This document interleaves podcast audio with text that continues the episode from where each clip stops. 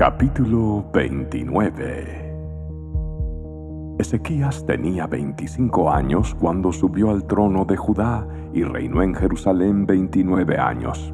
Su madre se llamaba Abías, hija de Zacarías. Él hizo lo que era agradable a los ojos del Señor, igual que su antepasado David. En el primer mes del primer año de su reinado, Ezequías reabrió las puertas del templo del Señor y las reparó. Convocó a los sacerdotes y a los levitas a encontrarse con él en el atrio al oriente del templo. Les dijo, Levitas, escúchenme, purifíquense ustedes y purifiquen el templo del Señor, Dios de sus antepasados. Quiten del santuario todos los objetos contaminados Nuestros antepasados fueron infieles e hicieron lo malo a los ojos del Señor nuestro Dios. Abandonaron al Señor y el lugar donde Él habita le dieron la espalda. También cerraron las puertas de la antesala del templo y apagaron las lámparas. Dejaron de quemar incienso y de presentar ofrendas quemadas en el santuario del Dios de Israel. Por eso el enojo del Señor ha caído sobre Judá y Jerusalén. Él los hizo objeto de espanto, horror y ridículo, como ustedes pueden ver con sus propios ojos. Debido a eso, nuestros padres murieron en batalla y nuestros hijos, hijas y esposas fueron capturados. Pero ahora haré un pacto con el Señor Dios de Israel para que su ira feroz sea parte de nosotros. Hijos míos, no descuiden más sus responsabilidades. El Señor los ha elegido para que estén en su presencia, le sirvan, dirijan al pueblo en la adoración y presenten a Él sus ofrendas. Enseguida, los siguientes levitas pusieron manos a la obra. Del clan de Coat, Maat, hijo de Amasai, y Joel, hijo de Azarías. Del clan de Merari, Sis, hijo de Abdi y Azarías, hijo de Jealelel. Del clan de Gersón, Joa, hijo de Sima y Edén, hijo de Joa. De la familia de Elisafán, Simri y Jeiel. De la familia de Asaf, Zacarías y Matanías. De la familia de Emán, Jeiel y Simei. De la familia de Jedutún, Semaías y Uziel. Estos hombres reunieron a sus hermanos levitas y todos se purificaron. Luego empezaron a purificar el templo del Señor, tal como el rey lo había ordenado. Se aseguraron de seguir todas las instrucciones del Señor al hacer su trabajo. Los sacerdotes entraron en el santuario del templo del Señor para purificarlo y sacaron al atrio del templo todos los objetos contaminados que encontraron.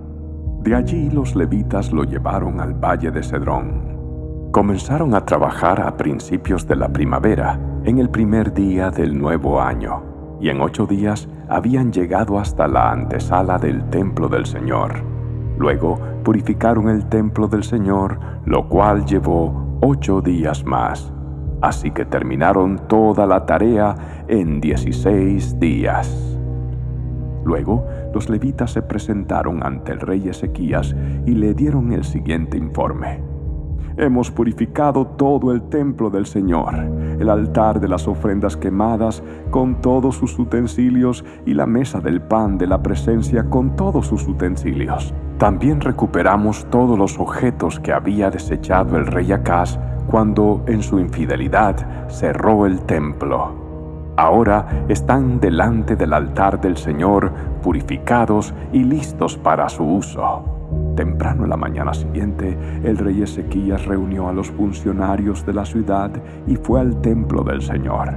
Llevaron siete toros, siete carneros y siete corderos como ofrenda quemada, junto con siete chivos como ofrenda por el pecado, por el reino, por el templo y por Judá. El rey ordenó a los sacerdotes, descendientes de Aarón, que sacrificaran los animales en el altar del Señor.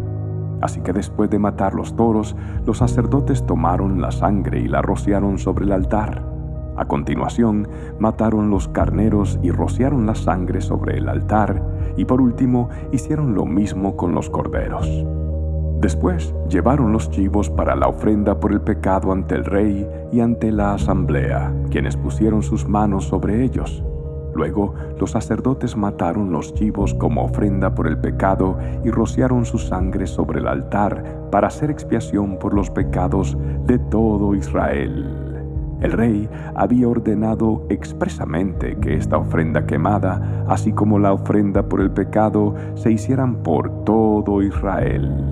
Luego el rey Ezequías ubicó a los levitas en el templo del Señor provistos de címbalos, liras y arpas obedeció todos los mandatos que el Señor le había dado al rey David por medio de Gad, el vidente del rey, y del profeta Natán. Después, los levitas tomaron sus posiciones alrededor del templo con los instrumentos de David, y los sacerdotes tomaron sus posiciones con las trompetas. Entonces Ezequías ordenó que pusieran la ofrenda quemada sobre el altar Mientras se presentaba la ofrenda quemada, comenzaron los cánticos de alabanza al Señor al son de las trompetas y de los demás instrumentos de David, rey anterior de Israel. Toda la asamblea adoró al Señor mientras los cantores entonaban los cánticos y las trompetas sonaban hasta que se terminaron todas las ofrendas quemadas. Luego el rey y todos los que estaban con él se inclinaron en adoración. El rey Ezequías y los funcionarios ordenaron a los levitas que alabaran al Señor con los salmos escritos por David y por el vidente Asaf. De modo que ofrecieron alegres alabanzas y se inclinaron en adoración. Luego Ezequías exclamó, Ahora que ustedes se han consagrado al Señor, traigan sus sacrificios y ofrendas de acción de gracias al templo del Señor. Entonces la gente llevó sus sacrificios y ofrendas de acción de gracias, y todos los que tenían el corazón dispuesto llevaron también ofrendas quemadas. El pueblo llevó al Señor setenta toros, cien carneros y doscientos corderos para las ofrendas quemadas. También llevaron seiscientas cabezas de ganado y tres mil ovejas y cabras como ofrendas sagradas. Sin embargo, no había suficientes sacerdotes para preparar todas las ofrendas quemadas. Por eso, sus parientes, los levitas, los ayudaron hasta terminar el trabajo y hasta que se purificaran más sacerdotes porque los levitas habían sido más cuidadosos en cuanto a purificarse que los sacerdotes.